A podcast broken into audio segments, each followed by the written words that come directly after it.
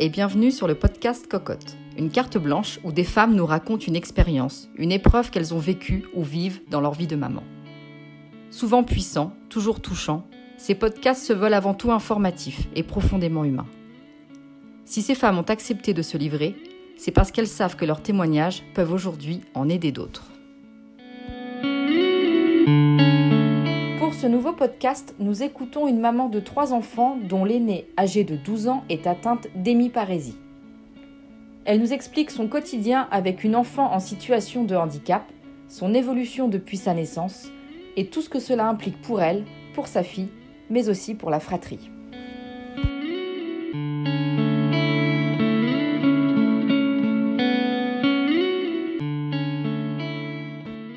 Bonjour, je suis une maman de trois enfants. Euh, j'ai une fille qui a 12 ans, un garçon bientôt 11 ans et une petite fille de 8 ans. Donc ma première grossesse est très bien passée, donc j'ai dépassé le terme. J'ai été déclenchée euh, 4 jours après la, la date prévue. Euh, donc ça s'est très bien passé, bon accouchement, des bons souvenirs. Et à la naissance, donc ma fille est née avec des petits boutons, qui n'est pas normal. Et donc euh, très vite, ils ont découvert qu'elle était atteinte d'une maladie génétique euh, orpheline. Donc ils ont fait une petite biopsie qu'ils ont envoyée à Paris. Et donc heureusement, à Paris, il y avait un médecin donc, qui, qui, connaissait cette maladie. Et donc très vite, on a eu un diagnostic, ce qui est donc euh, super parce que beaucoup de parents n'ont pas de diagnostic et ne savent pas où ils vont. Et nous, on a donc euh, quand même euh, on a eu cette chance-là. Donc, ma fille aînée est née avec ces petits, petits boutons qui, comme, bah, qui partaient seule au bout de quelques jours. Donc, il l'avait quand même mis en couveuse par peur qu'elle était contagieuse et vu qu'il y avait d'autres bébés à la maternité. Et finalement, avec une petite crème, bah, les boutons commençaient à partir. Donc, on l'a redonné donc, à la maternité. Et euh, le jour de la sortie, donc euh, c'était sept jours après sa naissance, donc elle a fait euh, des convulsions, donc une, une grosse crise d'épilepsie en fait à la maternité. Donc là, elle a été prise en charge tout de suite et là, du coup, ils ont dit bah, maintenant on l'envoie dans un autre hôpital plus spécialisé pour faire plus de recherches. Donc suite à ça, donc ils ont fait la biopsie sur les boutons Suite à la biopsie, donc, euh, le médecin de Paris nous a donc euh, communiqué le nom de la maladie. Euh, ils nous ont conseillé de ne pas aller voir sur Internet vu que c'est une maladie qui est très large, qui va voilà, des enfants qui sont très très peu atteints jusqu'à des enfants ben, très atteints vu que c'est une maladie qui peut donc atteindre aussi un niveau neurologique. Après, ils ont fait des tests un peu plus poussés euh, sur notre fille, donc des EEG, IRM, et là, ils ont vu que voilà, était atteinte euh, niveau neurologique.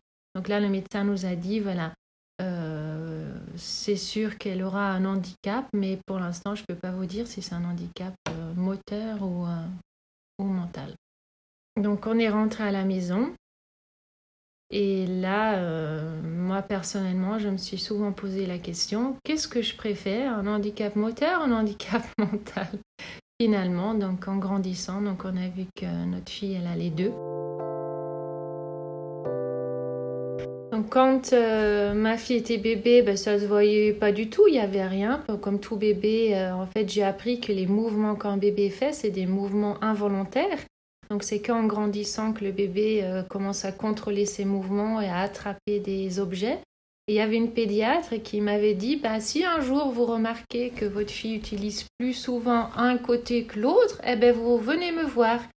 Et effectivement, je voyais qu'elle utilisait plus un côté gauche que côté droit. Et donc je suis retournée euh, voir euh, cette pédiatre. Et donc très vite, ils ont posé le diagnostic d'une hémiparésie droite c'est-à-dire une faiblesse musculaire, donc au niveau de, la main et du bras et de la jambe et du pied. Et donc pour notre cas, notre fille est plus touchée au niveau euh, du bras que du pied, jambe. Donc ma fille marche, donc elle marche euh, assez bien, elle court, euh, voilà, c'est un peu à sa façon, elle, elle, elle boite légèrement, après, au niveau de son bras, elle utilise euh, sa main droite uniquement euh, comme une main euh, d'appoint, comme on dit. donc elle l'utilise pour porter des choses, pour c'est pour soutenir la main gauche, mais elle n'a pas de motricité fine avec sa main droite. Au début, bah, comme euh, tout le monde, bah, je pensais comme une personne qui utilise ses deux mains. Donc je me disais, oh, dis donc, elle pourra jamais ouvrir une bouteille, elle pourra jamais faire ci, parce que nous, on a l'habitude d'ouvrir une bouteille avec les deux mains. Et en fait, en grandissant, ben, on voit que ben non, ces enfants-là, ils ont plein de ressources et non, ils arrivent très bien à ouvrir une bouteille comme tout le monde, mais ils font à leur, à leur façon. Ma fille, elle, très vite, elle mangeait toute seule un yaourt en mettant, euh, en bloquant le pot de yaourt sous son bras droit et elle mangeait avec euh, la main gauche. Euh, donc, non, elle se débrouillait très bien. Après, elle était à l'école normale de, de notre village. Elle était même euh, très forte dans la lecture, euh, tout se passait bien et après en grandissant, ben, on a vu remarquer quand même un décalage avec les autres enfants, donc elle a quand même euh, un retard cognitif. Donc là aujourd'hui elle a 12 ans, elle va bien, elle parle, écrit, elle lit, voilà, ça c'est ça c'est vraiment super. Elle était scolarisée dans, le, dans la petite école du village, donc ça se passait bien. Euh, on a vite remarqué qu'il y avait quand même un décalage avec les, enfants de son âge. Donc finalement, donc en grande section, elle a eu une AVS qui l'a suivie jusqu'en CE1. Et après en CE1, ben, le décalage était trop grand, elle était complètement en échec, elle perdait confiance en elle, ce qui n'est pas du tout le but. Et là, on s'est dit, autant que parents, non, c'est voilà, il faut qu'on qu'on la change. C'est pas la peine de la laisser en souffrance euh, juste euh, pour la laisser en école ordinaire, non, dans ce cas-là, il faut mieux la changer, trouver euh, euh, la place qui lui convient, où elle se sent bien et où elle peut reprendre confiance en elle. Donc du coup, on a fait une demande de Ulysse, école, donc une classe Ulysse dans une école ordinaire, dans, un peu plus loin du coup du domicile. Ça a été accepté, donc elle a passé quelques années en classe Ulysse. Et après, une fois qu'elle avait l'âge de passer au collège, ben, il y avait euh, euh, un changement d'établissement. Donc, du coup, elle est passée dans un établissement spécialisé pour des enfants euh, atteints d'un handicap moteur et troubles associés. Donc, notre fille, ben, aujourd'hui, c'est une, une, petite fille qui est très douce, qui, qui est rigolote, elle, euh, elle, adore les jeux de société, elle a, plein de, centres d'intérêt. Euh, par contre, oui, elle n'est pas du tout euh, comme les autres petites filles de son âge. C'est pas évident d'expliquer. Même pour son frère et sa sœur, c'est tellement une, une évidence en fait qui est leur sœur et qu'il faut l'aider à l'habiller. Ils ne se posent pas de questions. C'est même eux qui disent Attends, tu veux que je t'ouvre les boutons euh, Bah oui, c'est logique en fait. C'est sûr que ma fille aînée demande beaucoup plus de temps et ça, en grandissant, euh, c'est pas évident parce que normalement, elle devrait être plus autonome, euh, elle devrait voilà, faire des choses, avoir des envies, faire des demandes et en fait, non, elle restera toujours cette petite fille qu'il faut habiller, doucher, aider à mettre ses chaussures. Et ça, des fois, pour moi, autant que maman, c'est peut-être des fois un peu frustrant. Après, euh, voilà, j'ai toujours connu comme ça, donc euh, c'est même un automatisme. Euh, je, je réfléchis pas trop là-dessus et je pense même que je n'ose pas trop m'attarder là-dessus. Je me pose pas trop de questions sur son avenir. Là, elle est, elle est bien, elle est dans, dans son établissement, elle est super bien suivie par les professionnels. Donc, je m'inquiète même moins pour ma fille aînée que pour euh, son frère et sa sœur qui peuvent faire des mauvaises rencontres. Oui, elle est en internat vu que son établissement est, très, est trop loin. Il y a très peu d'établissements malheureusement en France, donc euh, les enfants font beaucoup de routes. Et rien que les trajets, ben, c'est trop fatigant pour eux pour rentrer tous les soirs. Donc l'internat, euh, voilà, la question s'est même pas posée. Hein, c'est l'internat, il n'y a pas le choix. Euh, c'est pas facile de mettre son enfant en internat parce qu'une fois de plus, bah, c'est imposé en fait. On n'a pas le choix. C'est pas pas une décision qu'on a prise nous. C'est on n'a pas le choix. Mais de l'autre côté, c'est pour son bien. Elle, elle, elle, je sais qu'elle est bien, qu'elle se sent bien, qu'il s'occupe bien d'elle. Elle se sent très bien à l'internat. Après, euh, je sens bien qu'elle trouve que c'est un peu injuste qu'elle, elle doit aller à l'internat et pas son frère et sa sœur. Elle voit bien que bah, les deux autres n'y vont pas, eux, ils rentrent tous les soirs. Elle n'a pas le mm. même planning, donc ça, oui, elle, elle, elle le comprend. Euh, elle le fait remarquer, des fois, elle le dit. Mais hum, elle est bien, elle, elle, gagne en autonomie, on voit bien qu'elle évolue bien, qu'elle elle apprend beaucoup de choses. Il n'y a plus papa, maman derrière elle tout le temps pour euh, l'habiller, la mettre ses chaussures. Donc euh, euh, je vois bien qu'elle est beaucoup plus avenante, elle parle beaucoup plus, elle raconte plus ce qu'elle a fait dans la journée. Elle, elle prend plus d'initiatives. donc voilà, c'est que, c'est que des bonnes choses. Donc c'est voilà, on n'a pas vraiment eu le choix, mais euh, c'est quand même euh, une bonne décision. Et oui, l'internat, c'est peut-être le seul point négatif, mais de l'autre côté, voilà, il y a plein d'enfants qui vont en internat et, euh, c'est pas. Comme un médecin nous a dit un jour, les troubles cognitifs de notre fille la sauvent quelque part parce qu'elle se rend moins compte de son handicap physique et de, son, de sa différence avec les autres. Elle est dans son monde, elle, elle est très heureuse dans son monde et donc elle se compare pas forcément mm. aux autres. Voilà, si, euh, si elle a envie de regarder les pyjamas à la télé, c'est pas adapté à son âge, mais c'est pas grave, elle regarde, elle est bien, elle euh, voilà, et c'est très bien comme ça, on la laisse faire et, et euh, Maintenant, à son âge, à 12 ans, elle explique bien pourquoi elle n'arrive pas à faire certaines choses. Elle le dit, elle dit ah, est-ce que tu peux m'aider parce que avec ma main droite je peux pas? Ou moi je sais pas faire du vélo avec deux roues parce qu'avec ma jambe je ne peux pas, j'ai pas assez de force.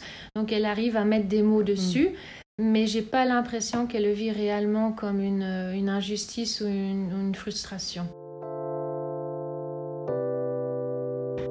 Donc ma fille euh, en situation de handicap, elle est née. Et pourtant, euh, très vite, on a pris la décision d'en faire un deuxième. Euh, et on a très bien fait. J'ai jamais regretté, même si c'était des fois très très dur quand ils étaient petits. Il y a même eu une troisième.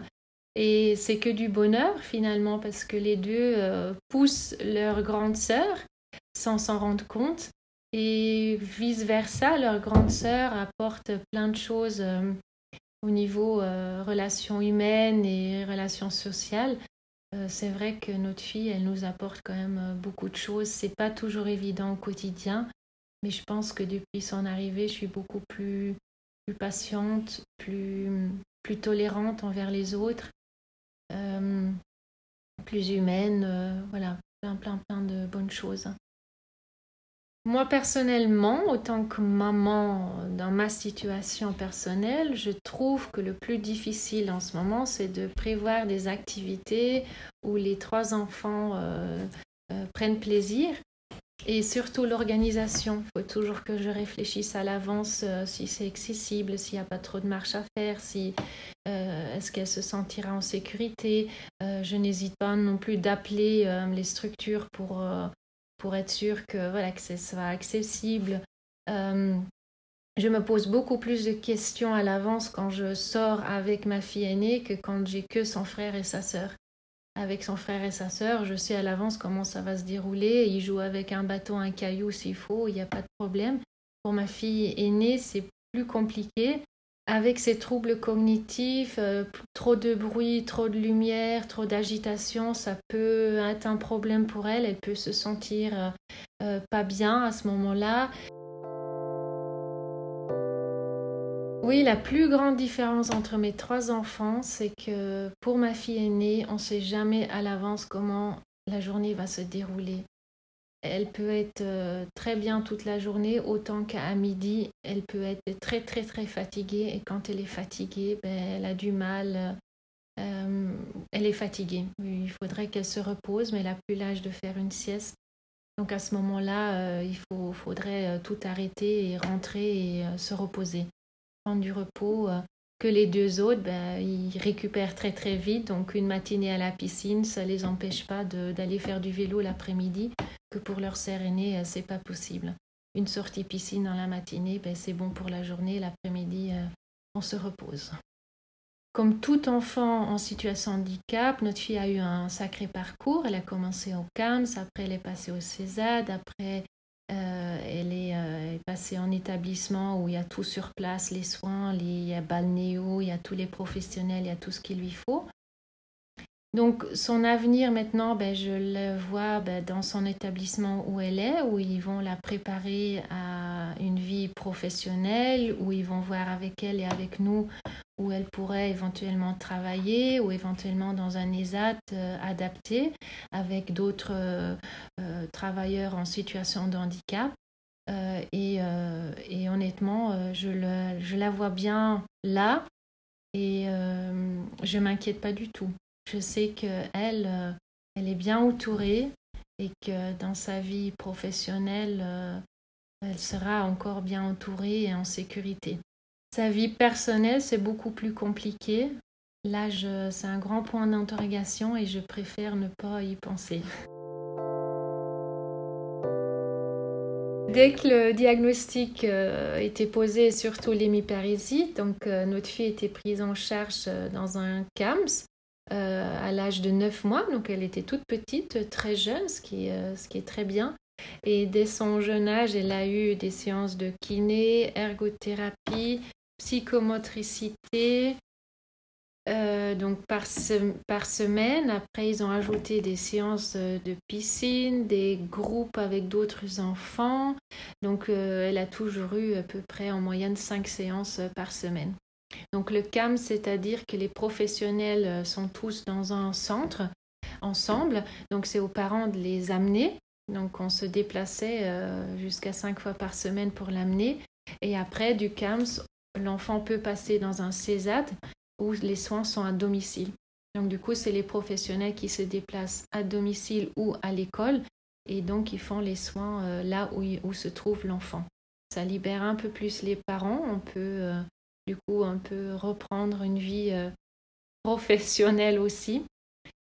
Euh, après, on a toujours su que quand elle sera en pleine croissance, ben, que les choses euh, seraient quand même un peu plus compliquées. Donc là, elle a 12 ans, elle est en pleine croissance, elle commence à avoir des signes de puberté. Donc du coup, on commence à parler des opérations. Donc elle a une inégalité entre les deux jambes qu'il faudra prendre en charge rapidement.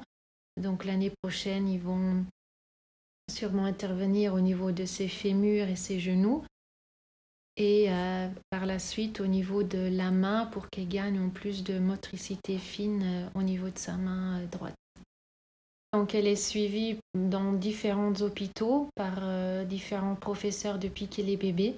Donc tous les ans, on a soit les visites de contrôle, soit des visites justement parce qu'il y a des, petits réglages à faire ou des, euh, des nouvelles semelles à faire. Donc dans ce cas-là, bah, il faut aller voir des, appareilleurs qui font euh, les semelles, les attelles, euh, l'attelle du pied, l'attelle pour la main.